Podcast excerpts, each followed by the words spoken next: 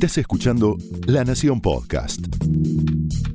A continuación, Dolores Graña y Natalia Senko te presentan las mejores series de la actualidad en A pedido del público.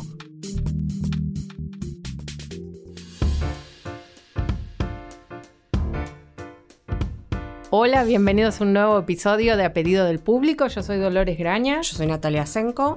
Eh, y hoy vamos a hacer un episodio especial temático que hace tiempo que, que queríamos hacer a propósito del Día del Orgullo, que es el 28 de junio. Esperemos que nos estén escuchando cerca o aproximadamente la fecha. Sí, de todos modos, junio es el mes del orgullo, así que corresponde. Tampoco tengamos que ser, tenemos que ser ni somos tan estrictas con con los eh, aniversarios y fechas, más, más o menos, digamos, los números no son lo nuestro, incluso las... No, no, eh, las efemérides. Las efemérides, no me salía, me levanté muy temprano, sepan disculpar. Eh, vamos a hacer, vamos a aprovechar para hacer una suerte de arqueo de muchísimas series que tienen a tramas con personajes LGBTQIA más es bueno que cada vez seguimos sumando una inicial más igual al movimiento. sí, sí. Tratamos de ser lo más eh, inclusivas en el lenguaje posible dentro del, no inclusivo, pero eh, uno tiene que estar al día, día, día. Por ahí se nos escapa alguna letra, también no es intencional ni discriminatorio, es que eh, son muchas letras. Son muchas letras. Es una justificación rarísima. Sí, hay, hay, muchas series, por suerte, sí que incorporan, que no, que no podrían ser de ningún modo definidas como series queer, pero que sí tienen personajes eh, que son parte eh, del movimiento en algún sentido o iluminan algún aspecto, alguna faceta eh, de la vida de las personas que se identifican como tales. Nosotros vamos a hacerles un arqueo más o menos, digamos, lo más importante, lo más eh, lo, fundamental. Por suerte todos los días se agregan títulos nuevos y seguramente muchos de estos ya hemos hablado en otros capítulos a propósito de otras cosas que las pueden ir a buscar. Eh, siempre es bueno cuando eh, hay nuevas formas de contar historias, cuando ya la, la, identificación de género o la orientación sexual no son necesariamente lo que define la historia, sino personajes eh, que tienen su vida y este es un dato más acerca de, su historia y a la vez logran contar las historias de amor, de venganza, de corazones rotos, de, relaciones familiares de un modo completamente nuevo, precisamente porque nos permiten eh, identificarnos con personajes que antes no estaban presentes en la televisión o que su aparición únicamente, aunque dijeran el equivalente de la mesa está servida, eh, sea motivo de festejo para todos, no solo para la gente que se identifica como parte de la comunidad, ahora por suerte está siendo algo cada vez más frecuente, a lo que por suerte no le prestamos tanta atención ni es necesario hacer una celebración, pero sí faltan todavía historias, sobre todo en el caso de eh, las mujeres. Y está bueno también, eh, digamos, todo esto que estamos diciendo que tiene que ver con nuevas perspectivas, ni siquiera eso, no tienen que ver con eh, necesariamente con la, identidad de género o con la orientación sexual, sino con que las personas pertenecientes a el colectivo tienen, como todos tenemos en nuestra excepcionalidad, un punto de vista. Y ese punto de vista se ignoraba, se ignoró durante mucho, mucho tiempo en la historia de la televisión, o se usaba como burla, como broma, como, como caricatura. Eh, como el, el, remate del chiste en algunos casos. Y estamos contando de historias, por ejemplo, a mí la que todo el mundo, digamos, si me preguntas una buena serie, no importa su definición, una buena serie que recomiendo todo el tiempo y que es central estas preocupaciones que estamos planteando es Please Like Me, que está disponible en Netflix, es una serie australiana. Eh, tiene una forma de ver el mundo, su creador y protagonista, que no Josh Thomas Josh se llama Seguro. Thomas le pongo una duda, pero Josh se llama Seguro, es un gran creador, un comediante que también ahora trabaja, eh, tiene una serie en Freeform, que a ver si alguna vez aparece por, este lado, por este lado del planeta. Josh Thomas, la cinta Gonzalito, le invocaste. Vamos, no, no, porque lo tengo muy claro porque lo hace años de años de años, cuando ni siquiera era existía, existía Netflix, me animo a decir, por lo menos en la Argentina. Eh, lo, lo vi de pasada en un, no sé, en no, no quiero decir lo que iba a decir, que era que lo vi en un avión, pero es verdad. un capítulo de la serie y dijo, ¿esto qué es? Y después empezó a llegar y la verdad que es buenísima. La historia, la cuento para quienes no la vieron, está disponible en Netflix, no duden en entrar. Es una comedia dramática con mucho cuidado, toca temas muy difíciles, no solo la homosexualidad del personaje principal, que es un dato más de su vida, sino su, eh, digamos, estado de ansiedad constante con la vida misma, la eh, depresión clínica de su madre, los intentos de su padre por eh, arreglar algo que se rompió durante el divorcio, sus amigos, el, difícil camino de madurar en, la vida, en la era moderna, todo eso con muchísima gracia, muchísima, eh, muchísima liviandad. No, o sea, en el o sea, no liviano en el sentido de sin, sin sustancia, sino liviano en el sentido de que las historias corren y no sabemos muy bien cómo de repente estás totalmente enamorado de la historia, de Josh, de sus amigos, o los rechazás tremendamente porque no son tampoco gente fácil, pero es una historia fantástica, Please Like Me. Para mí, además, marcó un camino, como antes lo había marcado Queer. Em, Queer as Folk. Queer as Folk, muchas gracias. Hoy no estoy bien. Queer as Folk, la versión británica que se hizo en Estados Unidos, que ahora está sonando un reboot como sucedió también con The L Word. The L Word, sí, The L Word así como ocurre con la Queer as Folk original, no está disponible en este momento. Es posible que en algún momento vuelva a entrar en el catálogo de Showtime, que es eh, son quienes lo producen en Estados Unidos, que es parte del catálogo de Paramount Plus. Esperemos que así sea. Sí, acá eh, igual la pasaba HBO. La pasaba HBO como pasaba Mad Men y qué sé yo, pero era producción de Showtime. Esperemos que vuelva a aparecer. Eh, lo que sí está disponible es la primera temporada y esperamos la segunda de su revival, como, como suele ocurrir cíclico, que se llama Generation Q, por esto de queer, que es la novedad eh, que ocurrió entre ese momento de la serie, que fue la primera serie que dedicaba todo su elenco, básicamente a personas que por lo general se identificaban como lesbianas, eh, y es, es una serie muy divertida porque en esencia es básicamente un novelón muy enfocado en las vidas amorosas de las protagonistas, pero bueno, es lo que hablábamos al principio, la mirada, una mirada fácilmente identificable con series de la época como, qué sé yo, Sex and the City Exacto. O, cualquier otra serie enfocada muy en las vidas amorosas de sus protagonistas y con cierto, cierta dosis de seis grados de separación, que digamos, esta sale con esta y después se son siempre los mismos personajes, eh, no había tenido nunca un foco en la vida de la enorme comunidad eh, eh, lésbica de, Los Ángeles, como era Queer as Folk, que es un momento en, Inglaterra,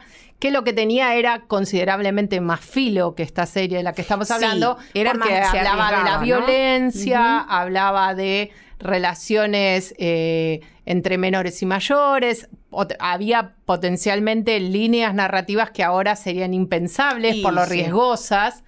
Em, pero fue una serie, el creador es Russell T. Davis, que hace poco lo podemos conocer por, eh, me conocerás, parezco el señor de los Simpsons.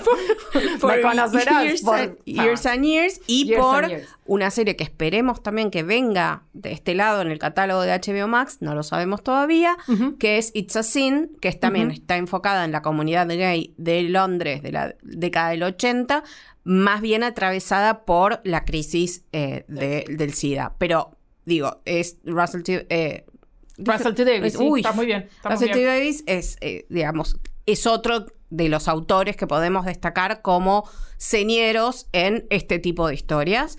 Eh, definitivamente, líneas de relato que tenía Queer as Folk, hoy en día nadie, ningún productor probablemente se animaría a, ponerlas en la pantalla. En The L también no ocurría. creo que me colgué de decirles que esta mm. primera temporada estaba disponible en Amazon Prime Video de Generation Q. De hecho, The L en su momento fue bastante discutida, incluso a principios de los 2000, por eh, tratar como, como chiste la existencia de la bisexualidad, o sea, y la transexualidad y la transexualidad también. Los, los tiempos han cambiado enormemente, incluso para... Eh, historias ambientadas y escritas por creadores que se identificaban como parte de la comunidad que han avanzado también muchísimo, como ha avanzado el, el mundo en general en estos últimos 20 años. Normalmente la televisión en general suele ser un espejo, no es lo mejor que ambicionamos ser, sino simplemente lo que somos. en ese sentido se respeta también. Y también en Amazon Prime Video está eh, Transparent, que empezó siendo eh, en sus primeras temporadas realmente algo muy novedoso, algo muy interesante de ver. Eh, después por problemas internos de la producción y porque, bueno, a veces hay series que deberían terminar antes de lo que terminan, no terminó siendo el hitos televisivo que se merecía en sus primeras temporadas. Igual es una serie muy valiosa, muy interesante de ver, eh, muy inteligente, que eh, sí, obviamente su, título hace referencia a un padre eh, que en la ya, digamos, adultez casi madura. Sí, digamos tercera edad, por decirlo de alguna manera, sale del closet como una mujer transexual. Eh, y todo lo que eso implica para sus hijos adultos, su exmujer, bueno, eh, su círculo íntimo y el mundo de, la, de las personas transexuales forma parte de ese nuevo universo que este, esta mujer transexual empieza a transitar y por ende los espectadores también. Es muy interesante en ese sentido. Sí, eh, otra, serie que me parece que es también eh, interesante, que otra vez, como pasa en varias, y esto es una marca por ahí de estos últimos cuatro o cinco años, son series como en el caso de Sense8, por ejemplo, o que está disponible en Netflix, o Wynonna Earp, que de hecho hemos hablado bastante de ella porque es una serie muy divertida de género que tiene una historia entre dos de los personajes femeninos como casi uno de sus ejes románticos, dejó de estar disponible en Netflix. Esperemos que sea porque van a subir las últimas dos temporadas que quedaron perdidas por ahí en el Me gusta tu optimismo. Viste, no. o que aparezcan algunos otro streamer, no sé. De tantos eh, que tenemos en alguno que lo agarre. Eh, son dos series que mezclan eh, las preguntas acerca de, sobre todo en el caso de Sensei, que sus creadoras, las hermanas Wachowski, tienen una muy pública transición de género en su historia personal y se tratan muchísimas cosas. Eh, es una muy buena serie para empezar a hablar sobre eh, qué significa la fluidez de género, la, diferencia entre la orientación sexual y la identidad de género. Todo esto enmarcado en una historia de ciencia ficción que permite precisamente abrir las posibilidades de lo que, se, de lo que pueden explorar y vivir los personajes. En el caso de Sense8 tiene que ver con esta suerte de identidad colectiva, tipo... Eh, como mente de colmena que comparten los ocho protagonistas, que tienen sus vidas por separado y a la vez pueden como entrar en una suerte de comunión telepática que termina siendo presencial. Sí. presencial, eh, y en el caso de Wynonna Earp es una historia medio como un western, medio como de ciencia ficción acerca de una pistolera que es heredera de, de, Wyatt Earp. Eh, y tiene todo que vencer una maldición. Las dos historias, el género sirve un poco como para extender las posibilidades de contar historias desde estos personajes y las dos tienen mucho sentido del humor y también como una gran dosis de drama solo posible en en, lienzos de género, digamos, que en donde todo es debido a muerte y está en, juego el futuro de la humanidad. Siempre sí, creo que en el caso de Sensei, por lógica, por lo que decía Dolores, se toma quizás demasiado en serio eh, estas exploraciones. No, no, me refiero a, en términos dramáticos, en términos narrativos. A mí no me resulta tan atractiva como otras exploraciones de género, como es eh, Winona Earp, definitivamente. Sí, sí, claramente las hermanas Wachowski nunca fueron de andarse con chiquitas, siempre es todo el, o todo o nada y está muy bien. sí sí es lo suyo y tiene buenos momentos también pero bueno sí fue una serie que tuvo muchísimos fanáticos incluso tuvo una película para cerrar la historia cuando no terminaron avanzando. Seguramente era una serie carísima de producir, con 20.000 locaciones alrededor del planeta, lo que fue bastante novedoso también, que tenía personajes de todas las, de todos los países, de todas las situaciones sociales. Era una buena mezcla en ese sentido. Como siempre, no estaba terminado de resolver eh, el final, que es algo que pasa a veces, pero tuvo en su momento en la cresta de la ola un lenguaje y una mirada. Sí, era una apuesta muy interesante, no olvidemos que era una apuesta de Netflix, además, eh, este, en sus eh, en sus primeros intentos de eh, absolutamente conseguidos de transformarse en el streamer global por, por, por, por, muchos cuerpos, número uno. Esa fue una apuesta, una apuesta rara, ya lo dijimos, y hasta ahí la dejaron, digamos. Ahora están apostando a otro tipo de relatos, eso es otro tema para otro capítulo. Sí, pero de hecho, bueno, uno de los estrenos de este mes es la segunda temporada de una serie completamente intimista como Feel Good, que de hecho es básicamente casi dos personajes, la pareja central en esta segunda temporada, que es la creadora de la serie, que, es una comediante canadiense que vive en Inglaterra, que se llama May Martin, y la historia de un personaje muy parecido a ella, pero no necesariamente se dedica a lo mismo, claro. pero no es tan exitosa como ella, su relación con un pasado de adicciones y violencia y, vivir en la calle, y su relación con su novia, que es una maestra de escuela, auto, auto confesada, digamos, convencional, que la primera temporada está centrada en cómo logran estar juntas y todas las cosas delirantes que les pasan tratando de acomodarse a una vida en común. Y la segunda temporada es básicamente cómo tras la separación y el cimbronazo necesario para, para poder encontrarse de nuevo, cómo ajustan las cuentas, digamos, con el pasado de las dos. Sí, digamos, eh, además de, tener una pareja lesbiana en, eh, en, el centro del relato y que es hacia la historia de amor, además la serie explora muy bien, con mucho humor, pero mucha intensidad también, los, eh, las enfermedades mentales, el trauma, em, las, los bloqueos de, de, situaciones de violencia no superados y cómo eso afecta. El abuso. Exacto, cómo afecta la vida de estas dos mujeres y la pareja de estas mujeres que en, teoría, eh, digamos, es como decía Dolo, al principio la primera temporada es, uy, no se pueden poner de acuerdo, pero se quieren, que viene.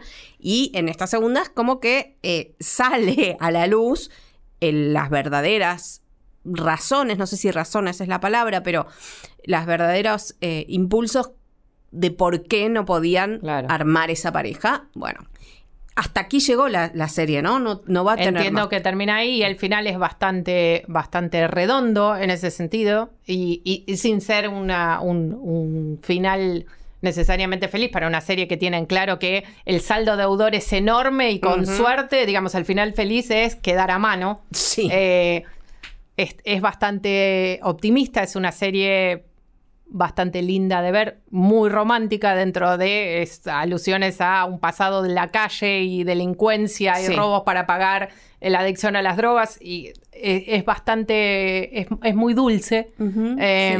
Tiene también a, Lisa Kudrow como la madre de May Martin, cuyas apariciones, que son muy esporádicas, son, fabulosas. Fabulosas, en un papel completamente trabado de los nervios y la autoexigencia. Y al mismo tiempo muy amoroso con su hija que eh, no se entiende, o sea, que, que perdió claramente el camino en ese vínculo, ¿no? En otros también, pero bueno.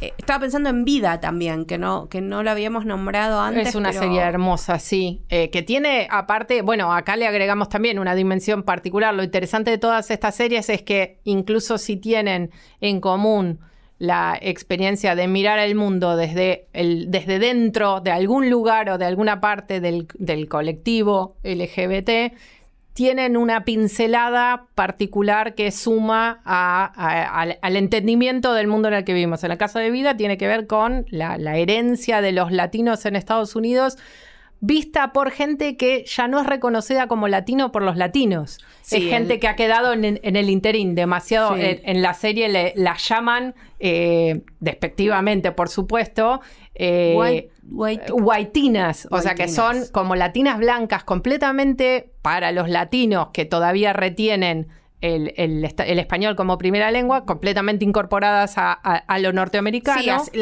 digamos, el, famoso conflicto de la asimilación, ¿no? Hasta dónde podés mantenerte eh, único, separado y, fiel a tus raíces y al mismo tiempo asimilarte al, país donde, en el caso de las protagonistas, nacieron y, son, y, son ciudadanas y parte de esa sociedad. Entonces, entre el, la, la, fidelidad a las raíces y a sus padres y a sus abuelos y a, sus, a su idioma, sus comidas, sus costumbres y la realidad de que viven en los Estados Unidos y que deben vivir en Estados Unidos en el sentido de que en Estados los para los propios norteamericanos blancos siempre van a ser latinas, no importa cuán asimiladas ellas se sientan, porque de hecho uno de los chistes recurrentes es, son dos hermanas que heredan un bar que se va a terminar llamando Vida, obviamente, como la madre de las dos, una de las cuales no sabe castellano, sabe castellano por fonética y la hermana mayor la mira como diciendo, no podés, no podés no saber hablar en castellano bien. Y a esa misma, cuando se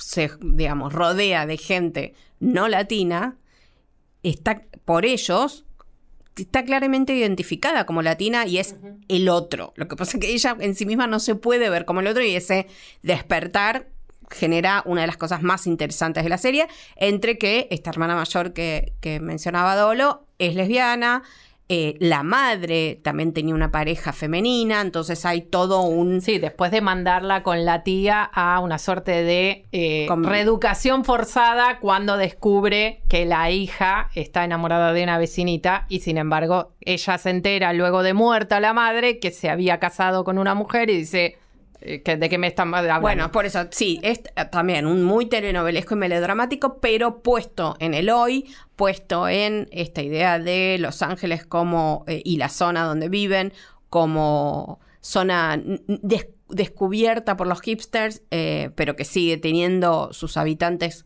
inmigrantes que nadie más que ellos quería vivir ahí, originalmente y ahora sus propiedades se venden por millones de dólares porque eh, queda lindo vivir en, los suburbios. No, no, en los suburbios no, en realidad en el centro de la ciudad. Claro. Em, eso es eh, vida. Eso es vida que está disponible en Stars Play. La creadora de vida, que se llama Tania Saracho, es mexicana, cruzó a Estados Unidos en el secundario, tiene una experiencia bastante clara de asimilación barra no asimilación. Eh, como, como Gracia aparentemente tiene una mejor amiga argentina, entonces van a ver en las últimas temporadas que hay una medio argentina que es como la, la, come hombres que aparece con remera de Messi toma mate. Eh, Curiosidad. Es, un momento argentino por el mundo muy divertido.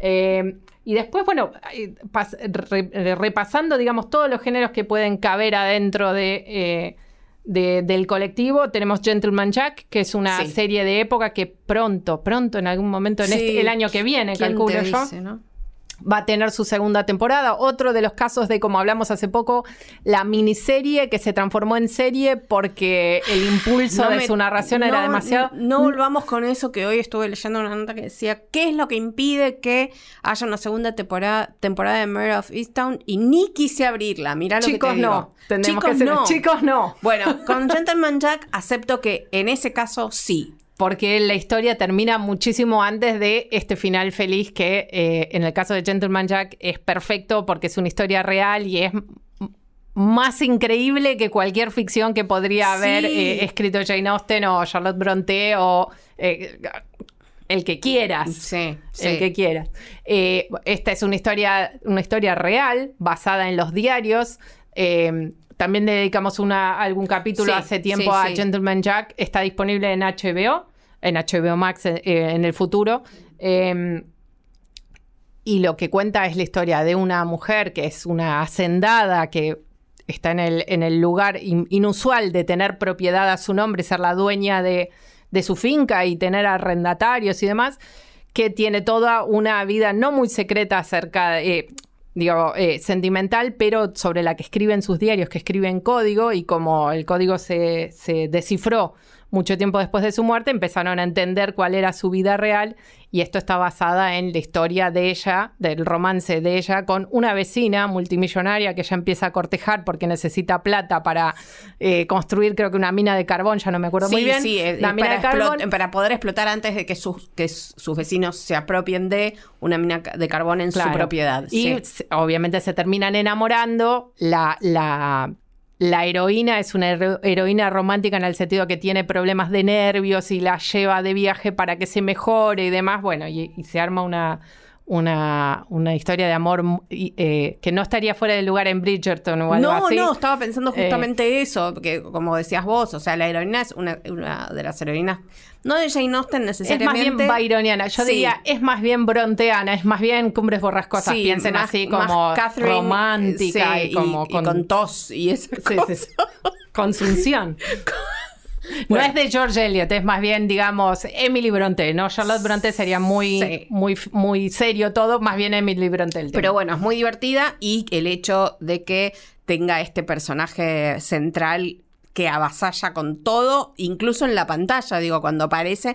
Igual, por supuesto, es una producción británica, tiene grandes actores eh, secundarios, van a reconocerlo, dijimos, a eh, Gemma. Si yo me acordara el apellido sería un milagro y no va a ser. que, Creo que era Gemma Jones. Eh, que, que, era una de las protagonistas de Game of Thrones, que aquí hace de la hermana. Ah, Gemma Whelan. Exacto, que hace de la hermana de, de Gentleman Jack de Jacqueline y em, también la tía, bueno, eh, es, eh, las apariciones especiales o... Sí, sí, sí. Suran Jones, que es la protagonista, que es Ann Lister, la van a reconocer de Doctora Foster, por ejemplo. Eh, Sophie Randall es una de las una de las hermanas de los Shelby de, de Peaky Blinders. Bueno, van a reconocer a el 90% del elenco y decir, ¡ah! No te puedo y creer. Y que bien todos a servicio de una historia que realmente es como decíamos antes, no, no, no tiene, o sea, tiene como catalizador que esta mujer vive su vida como quiere.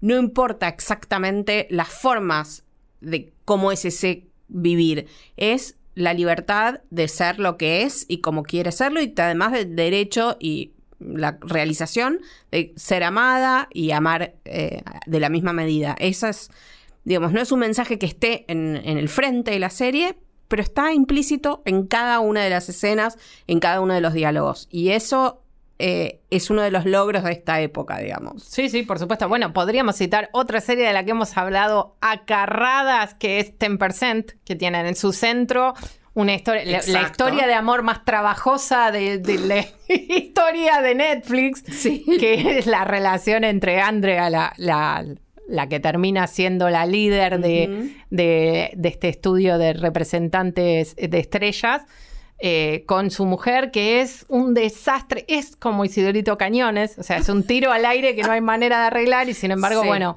termina, termina encarrilándose con un embarazo ridículo, bueno, pasos de comedia vamos, ustedes se pueden, en el caso de empezar a hacer un arqueo, van a poder encontrarlos en todos los géneros. En muchos casos, las historias de amor tienen, empiezan a tener como una vida propia dentro de los fanáticos de las series, como pasó en series como eh, ¿cómo se llama? The 100, esta serie de ciencia ficción que tenía su pareja romántica que terminó pésimo y, fue todo producto de una polémica.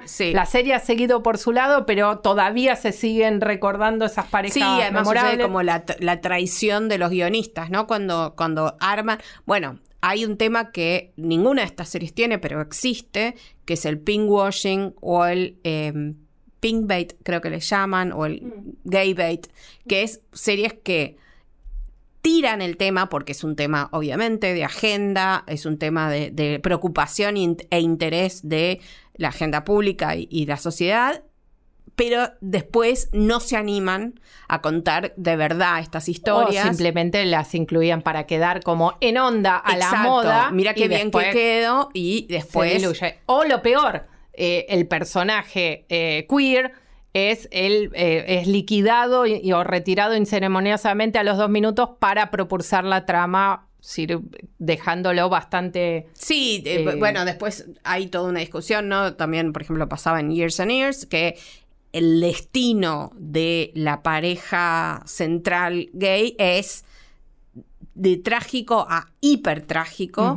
Y fue como toda una discusión en el momento en que la serie estaba en marcha eh, si eso, digamos, era, una, era un castigo, porque también, bueno, venimos de muchos años de que eh, todo lo que se desviaba de la norma como personaje era castigado con la muerte, con una enfermedad terrible, con un sufrimiento insoportable. Y terminaba siendo, por ende, muy claro que esas historias mejor no tocarlas porque, uy, no, eso va a terminar mal. Sí, sí, o, o, su, o su orientación sexual era básicamente la suma total de sus características, ¿no? Si no era un personaje trágico, una víctima o un sufriente, era definido únicamente por a quien quería. Eh, eso, por suerte, está siendo cada vez más raro en la televisión, en la ficción en general. Siempre los personajes, como decíamos, están mm, acercando un poco más a lo que es la realidad, en donde Esto, esto es un dato no menor, por cierto, porque obviamente eh, define un montón de, los, de las formas en las que uno se para ante el mundo, pero es, es parte de la información de un personaje y no es su única dimensión. Sin embargo, eh, también ocurre que estamos hablando de series y nos están sobrando algunos dedos de la mano eh, no son tantas las series, no son tantas las que lo hacen bien. Sí, eh, cada vez sucede más que pues, una serie que no es sobre basada en esto, por ejemplo como Atypical o em, Yo Nunca, las, ambas con eh, disponibles en Netflix. Atypical está por estrenarse su última temporada. Yo Nunca, que es la comedia escrita por Mindy Kaling, está por en julio también se estrena su segunda temporada. Son muy exitosas, muy queridas y no necesariamente eh, están eh, armadas a partir de un personaje eh, gay, pero sí tienen dentro de su historia menciones, personajes, de hecho, bueno, en, en, Atípica, la hermana del protagonista, en, en Yo Nunca, una de las mejores amigas de la protagonista, y su, su orientación sexual, su identificación de género es parte de la historia. Es parte de la historia, parte de lo que los hace buenos amigos, buenos hermanos, o malos amigos o malos hermanos, no importa. Mm. Podríamos hablar de Sex Education también, que ahora En, julio eh, creo que se estrena también la, nueva temporada también. Por suerte, vamos, si vamos sumando que, las que tienen apariciones especiales y las que están más centradas en el tema eh, queer, la verdad es que cada vez hay más y cada vez, bueno, Euforia también. Euforia también. bueno, en un momento el oasis eran las series de Ryan Murphy, cualesquiera que quieran citar. Exacto. Eh, y lo van a seguir siendo porque va a seguir siendo el tema ese mm. de Ryan Murphy. Lo que es interesante también es que esto que se insiste mucho en Estados Unidos con la, representación, la ver las historias de la comunidad en pantalla, es importante. Eh, y es importante sobre todo cuando son contadas por alguien que comparte alguna de las experiencias de los personajes que pone en pantalla, porque a veces la diferencia entre eh, la desesperación y la aceptación está en sentirse identificado o que alguien que se le dificulta entender eh, lo que significa eh, pueda ver una historia en pantalla y diga, me siento involucrado en esta historia de amor o entiendo lo que le pasa. No, es, no es solo una cuestión de testimonial, digamos, de, una suerte de cupo, sino que cuanto más estas historias sean más historias de amor, digamos, una historia de amor más, mejor, peor contada, porque nada es garantía. Amor, crimen, lo que sea. Sí, también, bueno, eh, y esto para cerrar, eh, creo que tiene que ver eh, estamos en un momento de total transición y quien piensa que son eh, estas historias por cupo, evidentemente se siente incómodo con alguna de esas historias, pero evidentemente se siente incómodo, vamos a pensar en, la mejor posibilidad, que es porque no las vio. Porque no las vio, porque teme eh, o con prejuiciosamente que eh, van a tener una agenda que, que va a estar todo el tiempo en el, en el primer plano. Y vamos a decir, todas estas que mencionamos, todas tienen un mensaje, todas importan, todas están pensadas, pero básicamente son buenas historias.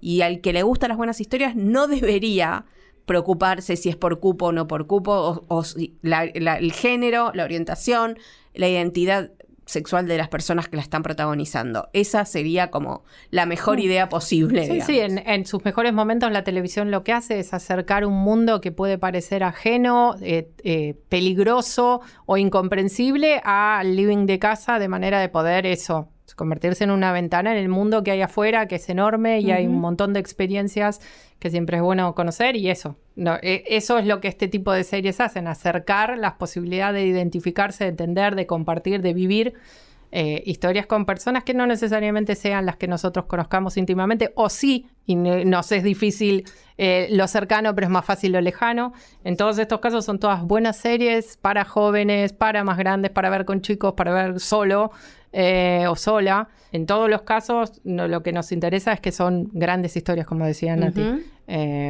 historias que hasta hace muy poco hubieran sido impensables encontrar en la pantalla. Y eso es la medida del progreso que en, algunos sentidos puede decirse que es tangible. En este, en seguro. Claramente. Eh, de, esperamos que sea solo un paso y, siga avanzando. Exactamente. Bueno, nos vemos en una próxima entrega. Que sigan bien. Hasta, luego.